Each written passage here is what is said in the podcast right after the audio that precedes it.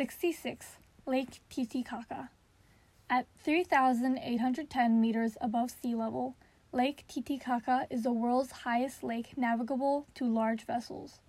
Located in the Andes Mountains, Titicaca spans the border between Bolivia and Peru in an area known as the Altiplano, a series of valleys, hills, and vast plains.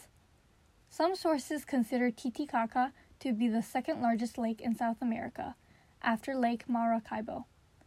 Other sources classifying Maracaibo as a gulf or a lagoon consider Titicaca to be the continent's largest lake.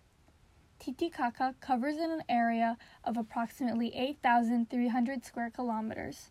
Its length is 193 kilometers and it is 80 kilometers across at its widest point. It averages 100 meters in depth, but is 278 meters deep near the Bolivian coast. A narrow passage known as the Tiquina Strait separates the lake into two unequal bodies of water. More than 25 rivers empty into the lake, but only one drains it. The level of the lake rises during the rainy season from December to March. The water is clear but slightly salty. Many islands dot the lake. The largest Isla del Sol has many ruins and is where the Incas originated. Ruins along the shore of the lake give evidence of one of the oldest civilizations in the Western Hemisphere. The chief site of these ruins is at Tiwanaku, just a few miles south of the lake in Bolivia.